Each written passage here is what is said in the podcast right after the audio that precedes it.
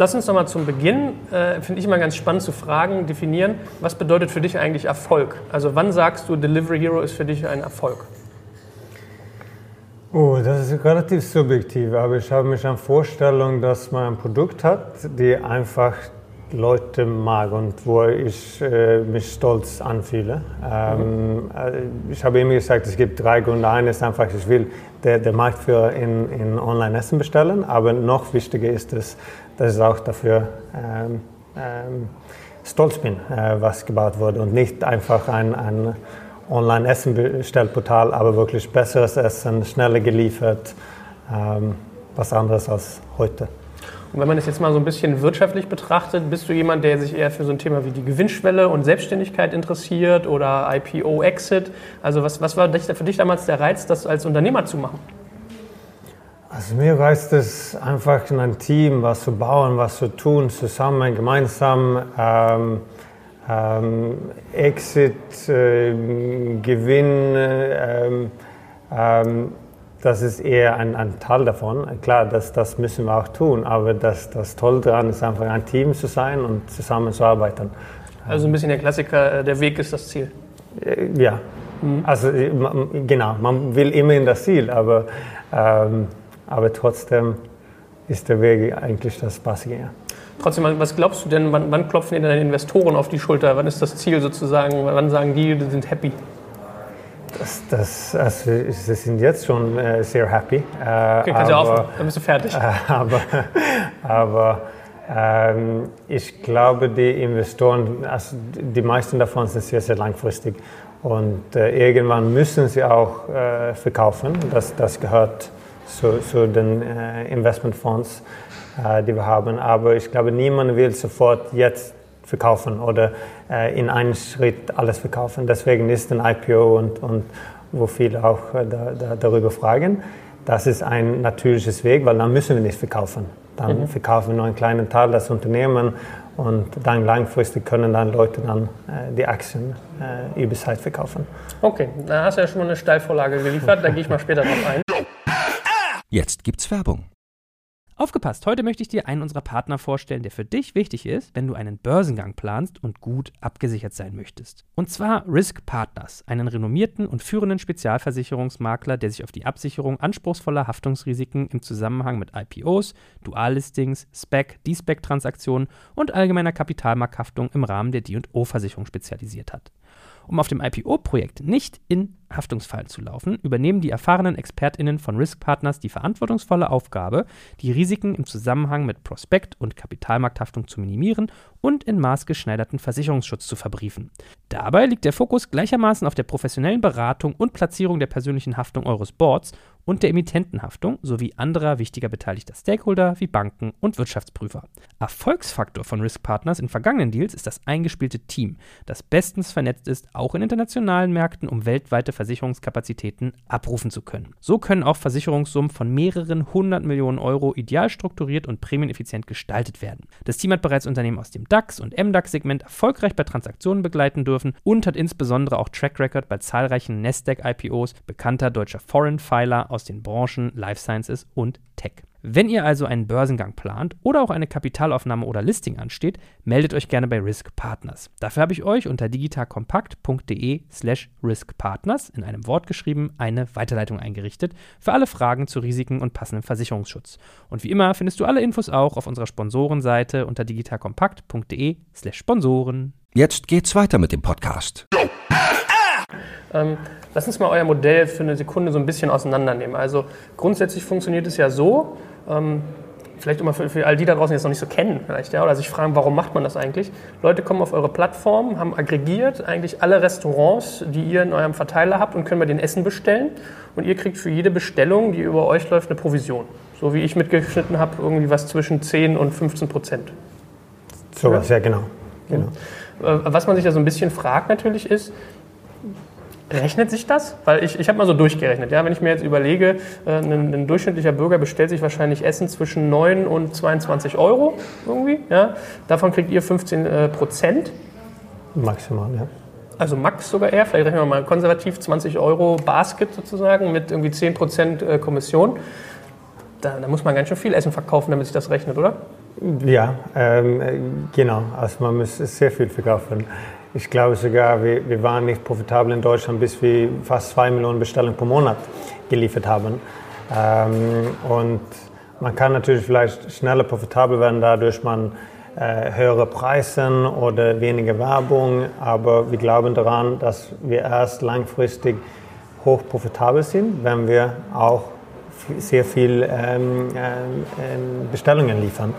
Äh, und deswegen ist es auch unser Ziel, sehr viel zu investieren, weil nur dadurch werden wir profitabel.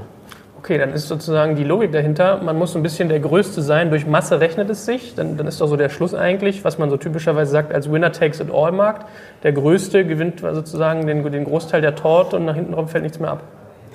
Ähm, ja, vielleicht. Ähm, aber bei, bei, bei mir oder bei uns ist es eher so, dass ähm, wenn wir jetzt ein Produkt liefern wollen, die wir jetzt, ähm, wo wir stolz sein können, dann brauchen wir sehr viele Bestellungen, weil wir wollen sehr viel auch an den Restaurant weitergeben. Wir haben POS-Systeme, wir haben äh, Statistik, was wir über das, den Kunden, die wir ähm, ähm, oder über die Bestellungen und äh, die Präferenzen. Wir haben äh, ein großes technologisches Team und sicherstellen, dass wir auch bessere Empfehlungen. Wir haben MyLory dort investiert, dass wir bessere Restaurants auf die Plattform bringen und so weiter. Alles das kostet sehr viel Geld.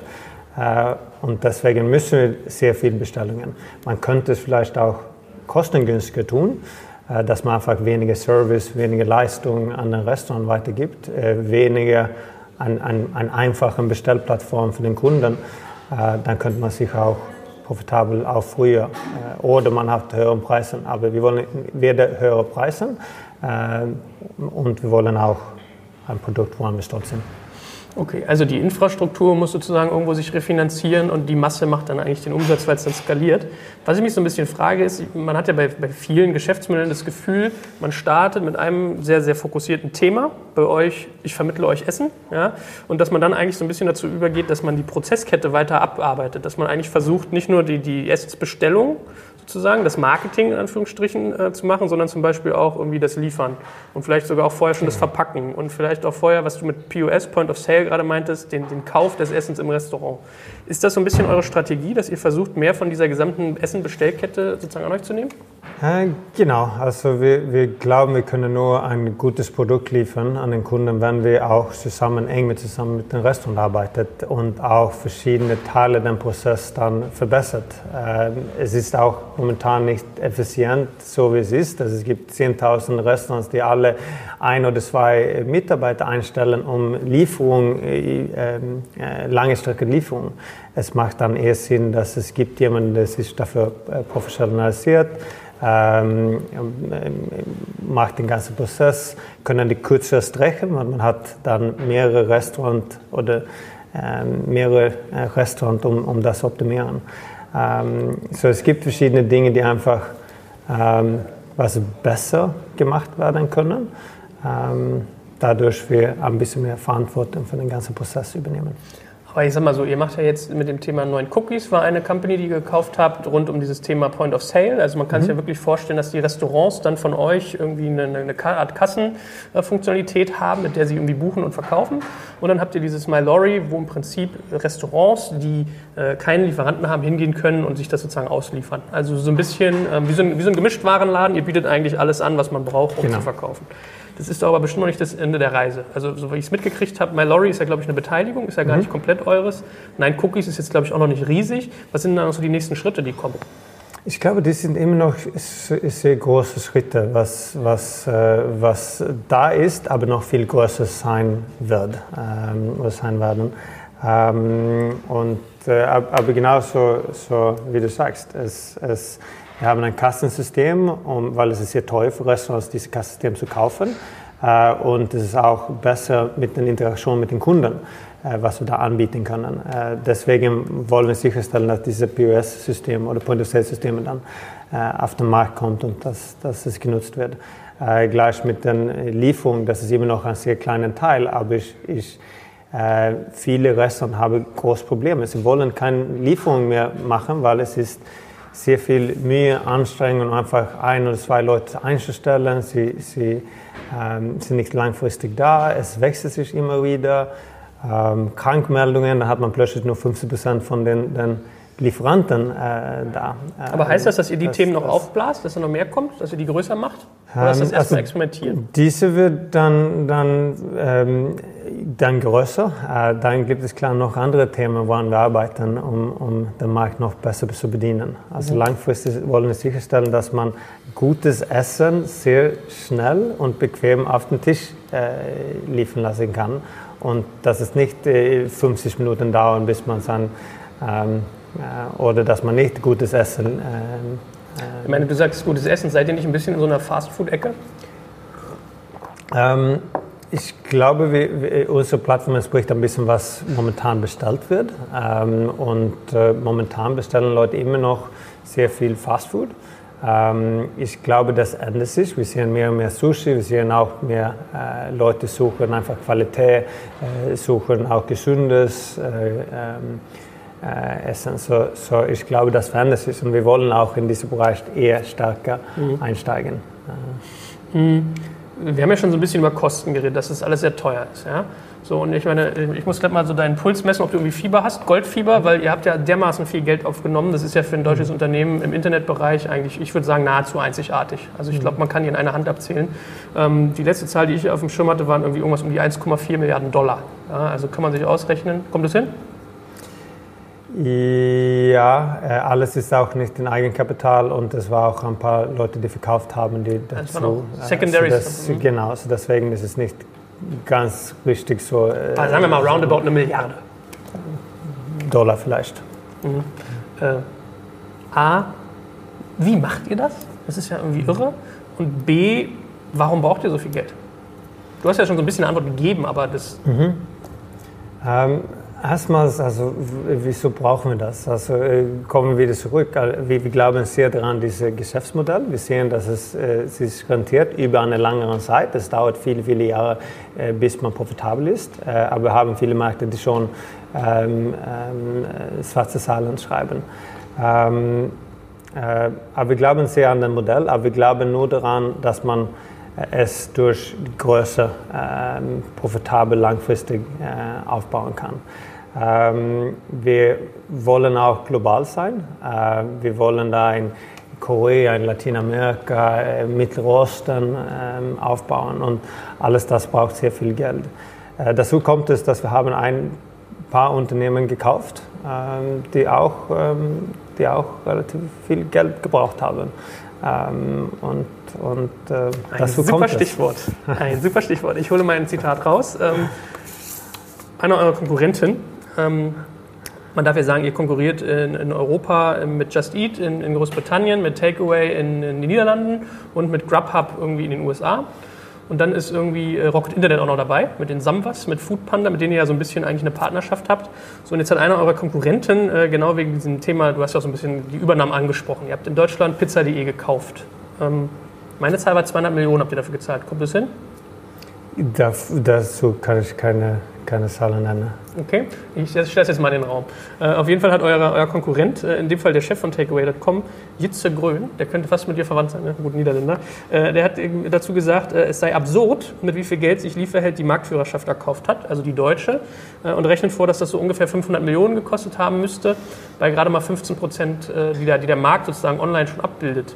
So, und was antwortest du so jemandem? Der ist ja im gleichen Geschäft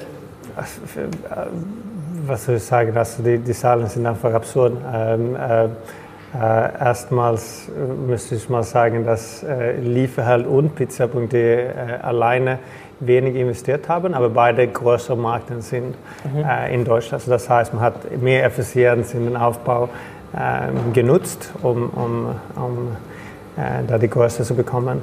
Dann kommt es natürlich mit dem Kauf. Wir haben ja nicht pizza.de aufgebaut, äh, so, aber wir haben es gekauft und dazu kam es dann an eine große Summe. Aber äh, die, die 500 ist einfach, einfach von, von, von, ja, das, mhm. das ist natürlich nicht die Wahrheit. Gut, aber dass es ein dreistelliger Millionenbetrag war, den ihr irgendwie in den Markt gepumpt habt, das kann man schon relativ sicher sagen, oder? Ähm, ohne äh, Aufkauf dann äh, weit entfernt. Ähm, äh, also viel weniger. Okay, Mathematiker können schon mal ein bisschen kalkulieren, was das Ding ungefähr gekostet hat. Du musst mir das übrigens mal verraten. Was ist denn eigentlich dein Geheimnis? Weil, so wie ich das mitgekriegt habe, gab es ja jahrelang eigentlich eine Fehde auf dem deutschen Markt, äh, speziell Pizza.de und Lieferheld. Ähm, und ich weiß, dass der, der damalige Geschäftsführer von Pizza.de, der Jochen Grote, äh, ich glaube, euren Laden eigentlich ziemlich gefressen hatte. Also man, man hat mir immer erzählt, da gibt es so eine Fehde, eine richtige Feindschaft. Und dann kauft ihr die. So, dann habe ich mal gefragt, äh, Leute, die daran beteiligt waren, so, ja, wie habt ihr das gemacht? Wie habt ihr die denn irgendwie überzeugt bekommen? Dann hieß es ja, nee, kann ich nicht sagen, das war der Niklas, hat der alles in einer Woche gemacht oder zwei Tagen. So, also du musst ja irgendwie so ein... Hat, hat, äh, keine zwei Tage, aber, aber ähm, es, es, es, es äh, die Relation war nicht von Anfang an sehr gut. Es gab viele Streitereien und so, aber ich war ähm, nie wirklich damit eingebunden. Ähm, ich war, ähm, äh, deswegen konnte ich auch relativ gut mit, mit den Herrn Grote dann ähm, alles dann diskutieren ohne Emotionales und so weiter. Er, er, ähm, und kam damals relativ gut klar. Ähm, und ja, es, es, ähm, die Vereinbarung ist relativ schnell dazu gekommen, äh, hat aber die ein bisschen länger gedauert als zwei Tage. Es ist ein großes Unternehmen und wir müssen auch äh, sehr viel daran arbeiten, um alles äh, durchzurechnen, weil es ein großer Betrag ist man unterschätzt das. Ich, ich glaube, so, so, eine Übernahme ist schnell mal eben so eine Europalette an, an Verträgen, oder? Gerade ihr habt ja, glaube ich, so ein relativ komplexes äh, Konstrukt. Ähm, es, äh, klar, es ist immer große Verträge, um, um äh, den Verkäufer und den Käufer so, so ähm, ja, die Sicherheit zu geben. Und ähm, ich glaube aber nicht, dass es eine größere als normales äh, Vertrag gab oder so. Bevor wir mal ein bisschen zu dir als Privatmensch uns unterhalten, äh, äh, gib mir noch mal so ein bisschen ein Gefühl für den, den, Wettbewerb, wie du den siehst. Also wir haben ja schon gesagt, äh, in Europa hast du eigentlich Just Eat in UK, du hast äh, Takeaway in den Niederlanden ähm, und du hast in den USA Grubhub, dann hast du Rocket Internet. Wie würdest du sozusagen gerade den, den, den Markt beschreiben? Also wie siehst du die Kräfteverhältnisse so verteilt? Ähm wie, wie, so wir sehen, äh, Grubhub ist einfach der, der Marktführer in den USA. Wir, wir, wir äh, sehen momentan keine äh, Will da aus USA rauszugehen. Also ein Riesenmarkt und großes Potenzial. Ähm, dann Just Eat ist, ist äh, riesig in, in UK und Dänemark, äh, aber war nicht so super erfolgreich. Ähm, oder mindestens 85 Prozent oder so von das Unternehmen gehört zu äh, England und, und äh, äh, Dänemark. Äh, wir wollen den, den globalen Marktführer sein ähm, und ja, und, und ähm, da haben wir uns auch relativ gut positioniert. Ähm, und das, da, ähm, diese Marktführerschaft wollen wir weiter ausbauen und ähm, wir sind relativ äh, ambitioniert, wo, wo das Ziel geht. Okay. Ähm, ich möchte mal so ein bisschen versuchen, damit auch unsere Zuschauer und, und vielleicht auch so äh, lustige Journalisten wie ich so ein bisschen dieses Modell und seine Metriken verstehen, das mal durchzurechnen. Ich habe mir mal die, die Folien von Rocket Internet dazu angeguckt, die halten eine Beteiligung von euch. Ähm, und die haben den, wie sie diesen ganzen Markt einschätzen. Ja? Ich, ich, lese dir das mal vor und dann sagst du mir mal, so, gibst du mir mal so ein bisschen Gefühl. Deren Argumentation ist, dass dieser global gesehen der, der Markt für ähm, mitgenommenes Essen so bei ungefähr 90 Milliarden Euro liegt. Dann haben sie gesagt, auf lange Frist werden irgendwie 65 Prozent der Essensbestellungen im Internet abgefrühstückt. Und eure typische Kommission, die Provision, was wir gerade hatten, liegt zwischen 13, also in dem Fall, Sie haben gesagt 13 Prozent, so bei ungefähr 10 bis 15. Dann kommen irgendwie die Rechner von Rocket Internet auf eine Summe von 7,6 Milliarden Euro, die man an Potenzial hat, sozusagen Umsatzpotenzial. Also du kannst bis zu 7,6 Milliarden Umsatz damit machen. Der EBITDA liegt dann äh, offensichtlich ein bisschen niedriger. Aber dann war so das, das zweite Interessante, äh, die Durchdringung eigentlich. Also wie, wie, was für eine Penetration hat eigentlich E-Commerce beim Thema Essen bestellen? Wie viel machen das eigentlich? So, und äh, da war für äh, Westeuropa 6% ausgegeben, für USA 14%. So, wenn ich mir jetzt die Zahlen mal angucke, äh, Sie rechnen mit 65 Prozent, in, in, Europa haben wir gerade mal 6, da ist ja eigentlich noch riesig Luft nach oben in dieser Kalkulation. Deckt sich das mit deinem Gefühl so? Also ist es sozusagen ein Markt, der irgendwie noch brutal wächst und wo ihr gerade erst so die Rakete habt? Oder wie ist da so das? Äh, genau das ist unser Glauben. Also wir sehen schon einige Länder, die, die kommen von, von 0 bis um 55, 56 äh, Prozent äh, über die Zeit. Äh, Dänemark ist ein gutes Beispiel. Ähm, ich glaube, Just Eat rechnet damit momentan, dass es 60 Prozent oder so online ist. Ähm, alle anderen Märkte, die, die, die, die da sind, auch Deutschland, ist, oder viele von den europäischen sind eher um 20 Prozent äh, mhm. vielleicht äh, maximal.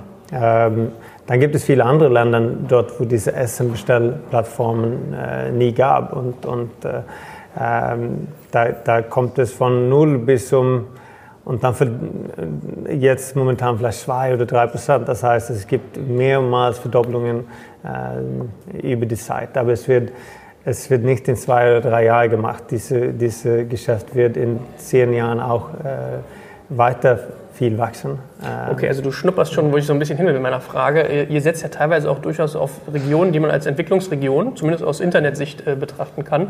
Äh, beispielsweise Mittlerer Osten ja, oder in Mexiko habt ihr viel gemacht. Ähm, was sind eigentlich so eure drei erfolgreichsten Märkte übrigens? Ähm, schwierig zu sagen. Ich glaube, wir sind sehr, sehr erfolgreich in Korea. Ähm, das ist das Geschäft, was am schnellsten gewachsen ist oder, und auch groß. Ähm, bald auch der größte Markt äh, von uns äh, im Bestellvolumen. Ähm, dann ähm, Lateinamerika äh, mhm. wächst sehr, sehr schnell. Ähm, immer noch nicht gleich groß, aber immer noch sehr erfolgreich. Ähm, ich glaube auch äh, Deutschland ist, ist erfolgreich, äh, als auch äh, die, die Skandinavien, dort wo wir ein mhm. bisschen länger dabei waren. Äh, aber wachsen dann viel, viel langsamer. Okay, weil worauf ich jetzt ein bisschen abheben wollte, ist, wenn, wenn ihr sagt, wir wollen eigentlich ein Global, Global Player werden, ja, und wir glauben daran, äh, da sind wir mit Rocket in der Sekunde mal äh, aligned, wir glauben daran, dass die Penetration zunehmen wird, dass der Markt eine gewisse Größe hat. Dann bedeutet es ja aber im Prinzip auch so ein bisschen, ihr macht eine Wette, deren, deren Outcome eigentlich erst sehr, sehr weit in der Zukunft liegt und ihr müsst in solchen Ländern wie Mittlerer Osten, Lateinamerika eigentlich sehr, sehr lange erstmal draufzahlen, was den ganzen Aufbau sehr, sehr teuer macht. Genau, also es, es, genau. Äh, das Gute du drin sagst, ist, Gutes ist. Ich dachte, ich sage was Gemeines. Das Gute drin ist, wir haben einen sehr guten Misch. Wir haben eine Mischung von profitablen Ländern, äh, so wie Skandinavien und viele andere dazu. Wir haben Länder, auch Deutschland. Äh, wir haben auch Länder, die ähm, eher so Break-Even-mäßig ist. Und dann haben wir sehr viele Länder, die sehr viel Kapital brauchen. Äh, das, das, ähm, der Vorteil, was wir haben, ist, dass wir haben den Konzept über mehrere Jahre in mehreren Ländern gesehen und können es deswegen relativ einfach durchrechnen, was wird rauskommen, wenn wir einfach so weitermachen, wie es jetzt aussieht. Äh, wir messen da die, die Kohorten, äh, die, mhm. die Zurückkommrate, die Kosten für Kundenakquise und so weiter. Und deswegen kann man relativ gut in die Zukunft voraussehen. Ähm Aber hast du da nicht irgendwie Kulturbrüche? Also ich stelle mir vor, dass jemand in Kamerun anders Essen bestellt als irgendwie in, in Venezuela. Ja, und wir, wir, sind vielleicht auch nicht so in den Emerging Markets in diesem Sinn, ähm, sondern wir, wir äh, ist es eher so wie Lateinamerika, äh, Mittelosten, die trotzdem ähm, trotzdem weiterentwickelt sind als Afrika oder viele von den ähm, ähm, ähm asiatischen Märkten. Jetzt kommt ein kleiner Werbespot. Aufgepasst! Bist du auf der Suche nach einem Profi, der für dich komplexe Geodaten sinnvoll integriert und sie auf interaktiven Karten visualisiert? Dann möchte ich dir unseren Partner Nucubator vorstellen. Das Ziel vom Nucubator-Team ist es, dich bei der Prozessdigitalisierung zu unterstützen und aus den ganzen täglich anfallenden Geodaten einen echten, nutzerfreundlichen Mehrwert zu schaffen. Dabei geht Nucubator ganz besonders auf deine Anforderungen ein, um die Software zu bauen, die deine USPs digital widerspiegelt und den NutzerInnen der Software den größtmöglichen Nutzen liefert. Und um das für möglichst viele Betriebssysteme, Geräte und Anwendungsfälle umzusetzen, setzt das Nucubator-Team auf etablierte Webtechnologien, mit denen sie schnelle und effiziente Anwendungen für Desktop und mobile Geräte entwickeln. Geodatenvisualisierung ist für Unternehmen in vielen verschiedenen Branchen relevant, zum Beispiel auch in den Bereichen Tourismus, Logistik und im Außendienst. So wurde zum Beispiel bereits ein digitales Smart Farming Tool für die Agrarwirtschaft gebaut, mit dem Satellitenbilder, Wetterdaten und Standortdaten interaktiv verarbeitet werden. Nucubator baut dabei nicht nur Kartenlösungen, sondern entwickelt für dich maßgeschneiderte Webanwendungen und Apps. Wenn du also einen Partner suchst, der deinen bestehenden USP ins digitale Zeitalter hebt, dann schau doch einfach bei Nucubator vorbei. Ich habe dir unter digitalkompakt.de slash Nucubator, schreibt sich mit C, eine Weiterleitung eingerichtet. Und wie immer findest du alle Infos auch auf unserer Sponsorenseite unter digitalkompakt.de slash Sponsoren. Werbung Ende. Okay, aber es ist ja trotzdem eine Wette. Wenn du jetzt, äh, wenn du dir vorstellst, du bist jetzt, gehst bald an die Börse, ja, und ähm, wenn du es ein bisschen wie so ein Wettschein behandelst, wie so eine Pferdewette, was glaubst du, wie hoch ist die Gefahr, dass das ganze Thema nicht mehr aufgeht jetzt? Dass man irgendwie merkt, das funktioniert in vielen Märkten nicht, dass es irgendwie so ein bisschen. Also bei uns kann ich ehrlich sagen, dass es gibt momentan keinen Markt, wo man es äh, wirklich sehen, dass es kommt zur Profitabilität. Ähm, und äh, deswegen ist es keine Wette mehr. Ähm, und die, die Umsatz, was wir auch tun, ist auch relativ hoch momentan. Also es ist nicht mhm. nur, dass der Umsatz in der Zukunft liegt, aber Außen- oder Innenumsatz? Wir, wir, wir machen auch Innenumsatz. Mhm. Also der Kommissionsumsatz ist, äh, gehen so, so kurz zu die 200 Millionen ähm, und äh, wachsen immer noch sehr schnell. Da muss man sich mal an seinem Stuhl festhalten, so, oder? So, deswegen ist es nicht nur ein, ein, ein äh, Zukunftsspiel, sondern auch aber Russland hat ja zum Beispiel nicht funktioniert für euch. Ähm, nein, äh, das, äh, oder mindestens ähm, hat es sich nicht so gut rentiert wie andere Märkte. Und, äh, Warum nicht? Ähm, ich glaube, es ist ein, ein schwieriger Markt. Äh, es gibt äh, Schwierigkeiten so wie ähm, äh, Verkehr, ähm, Schwierigkeiten wie ähm, was wir hatten, dass die Restaurants nicht zuverlässig waren. Ähm, wenn man sehr viele Bestellungen über eine Plattform äh, rüberbringt, dann kann man das schon verbessern. Dann kann man optimieren, welche Restaurants ist schnell, welche Restaurants ist nicht so schnell äh, zu liefern. Wer hat einen guten Service, wer hat nicht so einen guten Service. Und dann versuchen die, den besseren Restaurants oben zu schieben und mhm. die Erwartungen zu entsprechen. Dann kann man diesen Ding einfach knacken und äh, dann funktioniert es wieder. Aber um da zu kommen, muss man auch sehr viel Geld investieren. Und damit kommt es eher so eine Wette, können wir das brechen oder nicht? Und da war es uns ein bisschen so groß, diese Wette. Und die, die Return on ähm, äh, Kapital war dann einfach so niedrig im Verhältnis mit Korea, Lateinamerika, Deutschland, England und so weiter. Wie ist denn bei euch so die durchschnittliche Zahl? Ähm, bei Zalando zum Beispiel hieß es, wir brauchen ungefähr sieben Jahre, bis ein Markt profitabel ist. Wie ist es bei Delivery Hero? Ich glaube, die, diese Zahl ist wahrscheinlich nicht ganz verkehrt. Man kann viel schneller profitabel werden. Ich bin sicher, dass alle unsere Märkte können innerhalb von zwei, drei Monaten profitabel sein. Äh, wir müssen einfach weniger investieren mhm. und aufhören damit, ähm, ähm, äh, dieses schnelle Wachstum zu, zu, zu bringen. Ähm, aber wir wollen ein gutes Produkt, wir wollen weiter schnell wachsen und dann, dann kann es bis um äh, sechs, sieben, acht Jahre. Und das sehen wir auch mit Just Eat zum Beispiel. In Dänemark hat es auch wahrscheinlich sieben, acht Jahre gedauert. Äh, wir haben Grubhub in US, äh, hat auch ähm, hat auch mehr als sieben Jahre gedauert, bis Grubhub profitabel wurde. Erst profitabel durch den Merger mit Seamless ähm, in 2013.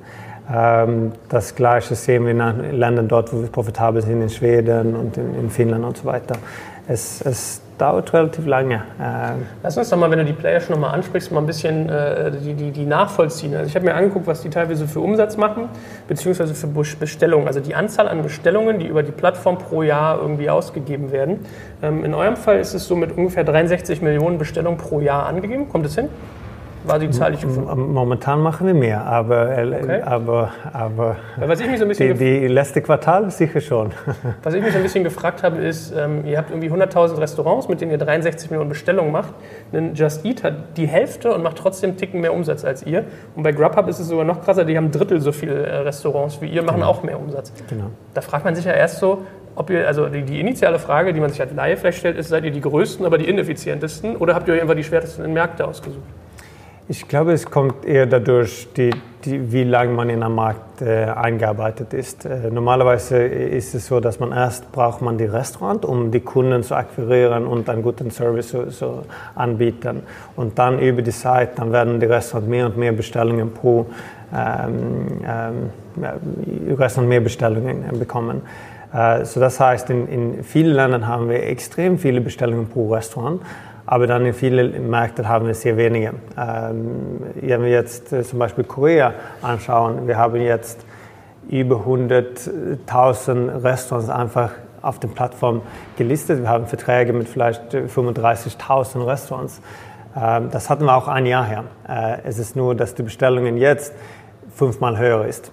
Und, äh, und wenn wir jetzt noch ein oder zwei oder drei Jahre in die Zukunft oder zehn Jahre in die Zukunft, ähm, dann ähm, brauchen wir diese Größe von, von Restaurant, um einfach unsere Kunden und einen größeren Markt zu bedienen. Vielleicht, vielleicht bin ich dafür zu doof, um das zu verstehen. Warum genau wird mehr bestellt, je länger man euch kennt? Also liegt es eher an den Restaurants oder liegt es eher an den Bestellern?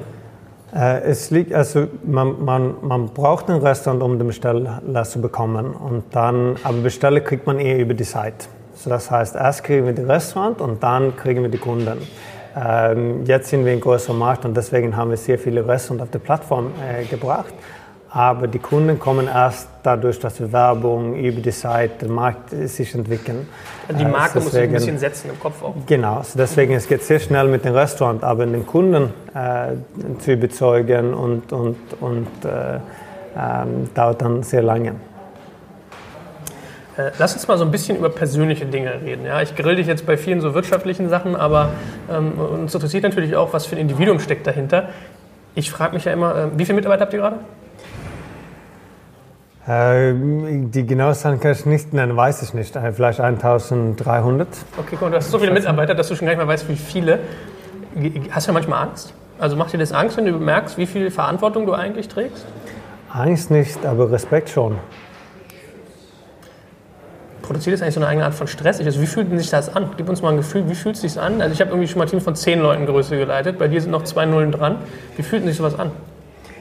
Ähm also, ich, es gibt viele Dinge zu sagen. Ein ist es fantastisch, dass man so ein, ein großes Team hat, der einfach ähm, an so viele Dinge arbeiten gleichzeitig. Das heißt, man kann sehr viel, äh, sehr schnell vorankommen.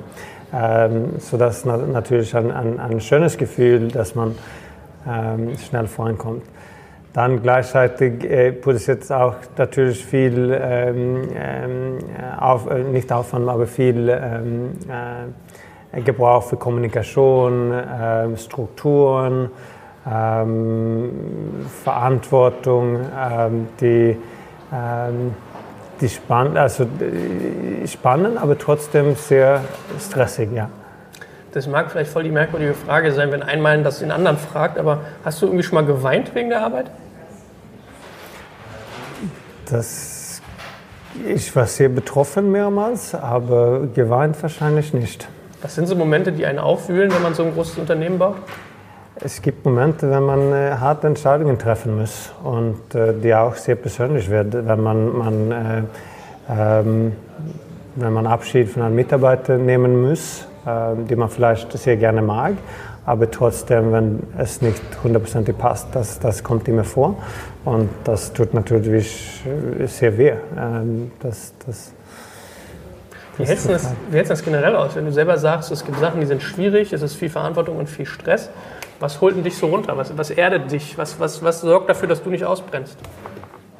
Ich glaube einfach, ich komme zurück an das Team. Wir, wir, haben eine sehr gute Zusammenhaltung, wir arbeiten füreinander, wir, wir haben Spaß dran. Aber das ist doch nicht äh, das, was den Niklas runterholt, oder? Das, du musst doch was haben, wo du sagst, äh, also stelle ich mir immer so vor, wenn du mir sagst, du bist eine Maschine, du funktionierst, okay, aber hast du was in deiner Freizeit, wo du sagst, ich gehe irgendwie imkern oder ich gehe schwimmen, mache Sport oder? Nein, aber ich habe eine ein fantastische Familie. Ich habe einen Sohn, der, der, zwei Jahre alt ist. Äh, das bringt natürlich alles von Arbeit äh, komplett weg. Ähm, und und äh, ohne das wäre es natürlich viel, viel schwieriger. Ich finde es also, also auf eine Art ein bisschen bewundernswert. Ich habe selber ein Kind bekommen gerade. Wie machst du das eigentlich? Das ist doch, also das, das wirkt ja immer so total einfach. Ja? Das wirkt so, als man kriegt ein Kind und dann macht man noch eine 1300 Mann Firma nebenbei. Wie schaffst du das? Der, der, wird doch bestimmt auch anstrengend sein, oder? Das kostet doch viel Kraft, so gefühlt am Anfang. Es kostet viel Kraft, aber es gibt auch viel Kraft. Ähm, und ich glaube, man muss einfach so einen Tag ein bisschen anders organisieren. Ähm, ich habe es so organisiert, dass es äh, Montag, Donnerstag sehr, sehr viel arbeiten. Das heißt, morgens 8 äh, Uhr bis um 2 Uhr nachts ähm, okay. Äh, einfach so viel arbeiten wie möglich. Äh, dann habe ich eher Freitag ein bisschen äh, mehr Zeit. Am Morgen spiele ich mit, mit meinem Sohn, auch am Donnerstagabend. Ähm, ich höre normalerweise um 5 Uhr auf am Freitag. Ähm, hat dann auch viel Zeit mit meinem Sohn und das Wochenende ist auch sehr äh, ähm, viel Freizeit und mit Kindern und Familie. Also das heißt, es ist relativ sehr viel aufgeteilt und äh, natürlich, ich könnte vielleicht noch mehrere Stunden arbeiten, wenn ich kein Kind hätte. Ähm, aber irgendwie muss man das kombinieren und einfach den, den Arbeit so darstellen, dass, ähm, dass man es trotzdem hinkriegt. Okay, also Montag bis Donnerstag ist so die Hardcore-Phase, Freitag ist der Übergang, Samstag, Sonntag ist Familienzeit. Genau. Von 8 bis um 2, da werden ja wahrscheinlich viele Ärzte sagen, ist jetzt nicht gesund, oder? es, es ist sicher nicht gesund, aber, ähm, aber das, ich habe einfach so, so viel Passion für was wir tun. Ich, ich mag es sehr gerne. Und äh, ich, ich tue es nicht aus Stress, ich tue es nicht aus aus irgendeinem anderen Grund als einfach Passion. Also ich, ich liebe, was ich tue und ich könnte auch sich um 12 äh, Uhr auffahren, aber es gibt immer noch mehr zu tun und äh, ich kann das nicht lassen, bis alles fertig ist und bis wir alles äh, so vorangenommen hat, wie, wie, wie ich vorstelle. Okay, dann ist also die Antwort darauf, wie du dich vor äh, Stress und Burnout schützt. Passion ist sozusagen dein Schutzschild so ein bisschen. Ja, ich, ich fühle sehr wenig Stress, um ehrlich zu sein. Also ich bin äh, immer, immer, äh, also es ist immer viel los. Ähm, ich bin immer ähm, unterwegs, aber so ein, ein, ich habe nie so ein, ein schlechtes Bauchgefühl, dass jetzt, jetzt kann ich nicht mehr. Ich habe übrigens gehört, wenn du kein Unternehmer geworden wärst, wärst du Skilangläufer geworden. Stimmt das? Also vielleicht äh, hätte ich es versucht, äh, ob ich das geschafft hätte, weiß Bist ich nicht. So gut drin? Aber ähm, ich, ich habe es äh, professionell, äh, professionell gemacht, als ich kleiner war. Ähm, ich bin momentan überhaupt nicht gut. Also ich bin äh, nicht in Form, um eine ein, ein, äh, Weltmeisterschaft da auf den Ski zu, zu äh, überstehen. Aber ähm, äh, auch da hatte ich sehr viel Passion. Wenn ich das gemacht habe, dann habe ich es 100% gemacht. Und ähm, normalerweise bringt das auch äh, Ergebnisse. Ähm, ich kann, ähm, das ist einfach nur so grotesk vorzustellen, wenn man eigentlich ein Internetunternehmer ist. Und ich habe dann immer so eine Vorstellung von so Leuten in so einem Gummi-Ganzkörperanzug mit so gefrorenem Rotzen an der Nase und dann hier. Naja, egal. Ähm, sag mal vielleicht noch einen Satz. Äh, ich habe gehört, du bist auch selber Business Angel, hast unter anderem mit deinem Bruder Bobby investiert, der einen Maßschneider macht. Wonach mhm. guckst du denn, wenn du selber auf der Investorenseite bist? Äh, das Team. Einfach, ich, ich will vertrauen, äh, weil man, man, man gibt Geld an jemanden, man muss denen vertrauen, dass das äh, alles tut, um da Erfolg zu haben. Ähm, Vertrauen und, und auch, dass die, die den Passion hat. Dann, dann klar, man, man schaut auch ein bisschen das Modell an und kann es sich orientieren, aber normalerweise hat man auch nicht viel Zeit dafür. Mhm. Das heißt, die Entscheidung wird normalerweise in zehn Minuten ähm, durchfällt, ob man, da, ähm, ob man da ein gutes Gefühl hat oder nicht. Aber es geht auch nicht um, um riesige Summen, sondern eher. Ähm, das ist eher ein bisschen so ein Friends and Family Ding, euch daraus auch. Du wirst jetzt nicht also ich, Fremden in zehn Minuten. Äh, das, das könnte ich vielleicht auch tun, wenn ich da ein, ein sehr gutes, schnelles Gefühl kriege. Äh, aber aber ähm, es, es bei mir ist es, ich mache es nicht aus, aus Geld oder ich sehe, jetzt muss es X und so, äh, J zurückkriegen, sondern eher, ähm, ähm, ich, ich, ich tue es aus Entrepreneurschaft. Ich mag und liebe Entrepreneurschaft und mhm. ich liebe, wenn Leute dann ähm, versuchen und, ähm, und irgendwas bauen wollen. Und wenn ich da ein bisschen unterstützen kann, das tue ich gerne. Ähm, und, äh, das ist doch gut. Ja. Ähm, lass uns mal über das Thema, du hast ja selber schon angesprochen, IPO, also Börsengang von Delivery Hero. Dass ihr das machen wollt, ist jetzt eigentlich kein Geheimnis mehr. Oder wenn dann ein offenes, ist nur noch so ein bisschen die Frage, wann? Äh, das fragt sich äh, viele, äh, aber ähm, also bei uns geht es nicht um jetzt schnell am Börsengang. Also das Ziel war nie am Börsengang. Äh, das Ziel war immer ein erfolgreiches Unternehmen und vor allem ein, ein, Produkt, wo ich stolz sein kann. Ähm, das, äh, ein IPO äh, würden wir nur machen, wenn wir sehen, dass uns in unsere Ziele helfen würde. Ich wollte gerade sagen, was ist denn ähm, euer Ziel, wenn ihr sowas macht? Also welche Ziele würdest du dir setzen für so einen Börsengang? Also normalerweise geht man an die Börse um Kapital, ähm, einfachen Zugang zu Kapital. Ähm, momentan haben wir kein ähm, Bedürfnis dafür. Äh, oder mindestens haben wir auch die Möglichkeit, das ohne ein, ein IPO zu machen.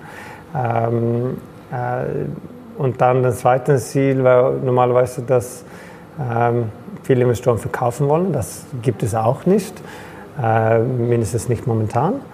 Ähm, dann drittes Ziel äh, könnte auch sein, dass, dass äh, viele Leute einfach für ein Unternehmen arbeiten, die, die groß und äh, erkannt wird und äh, ähm, so das, das hat auch einen kulturellen Aspekt dazu. Ähm, wo du gerade Investoren ansprichst. Und bei euch ist ja was äh, relativ Besonderes passiert, würde ich sagen.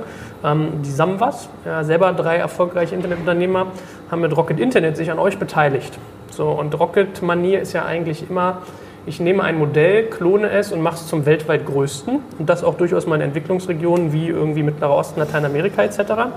Das heißt, wenn die sich, und die Summe ist ja durchaus stolz, mit irgendwie 550 Millionen Euro bei euch beteiligen, dann ist das ja eigentlich so ein bisschen ein Eingeständnis, dass sie das nicht hinkriegen, was ihr schon geschafft habt. Oder ist das, was ist denn so ein bisschen die Motivation? Wie kam es denn zu diesem ganzen Deal?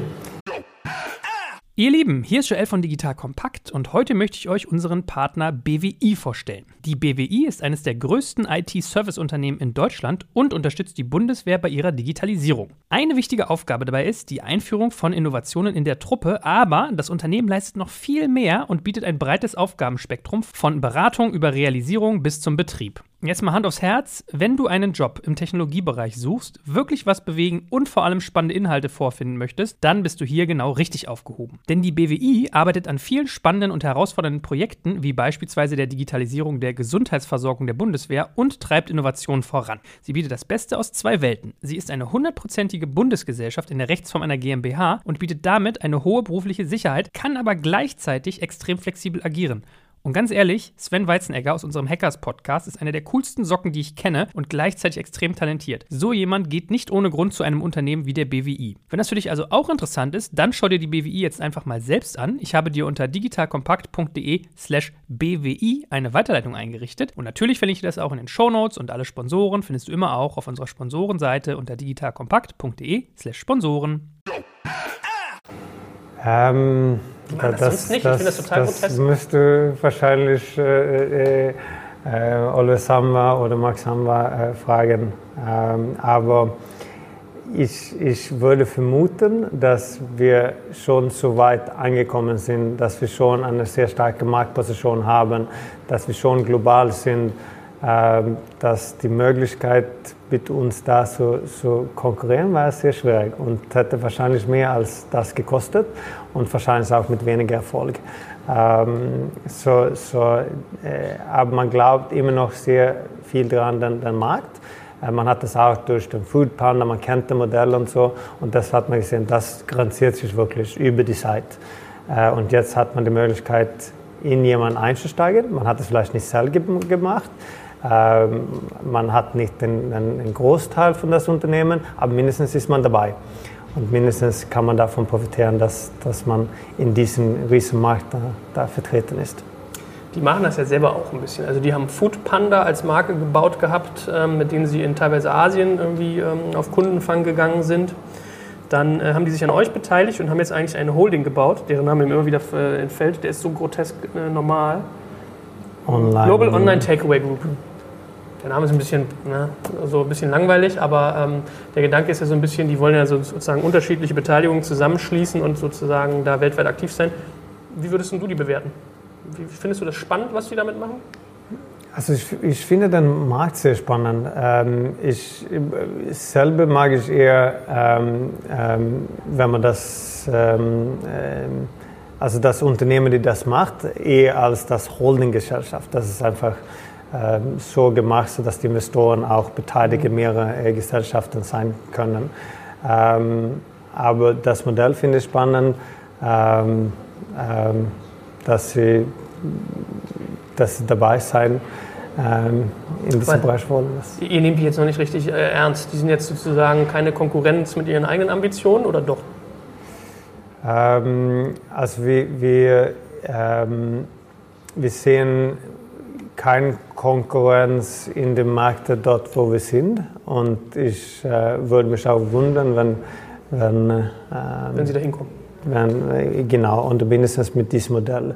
Äh, Rocket Internet macht ja mehrere Modelle, äh, so das heißt, es gibt äh, sicher mhm. verschiedene Schnittstellen, ähm, äh, aber wie, wie fühlten sich das eigentlich an? Also äh, ich meine, ich habe ein Buch über die Sambas geschrieben, ich habe sehr viel zu denen gehört, ja, und äh, bei mir war immer so die Info, Oliver Samba schmeißt mit Büromaterialien und schreit gerne.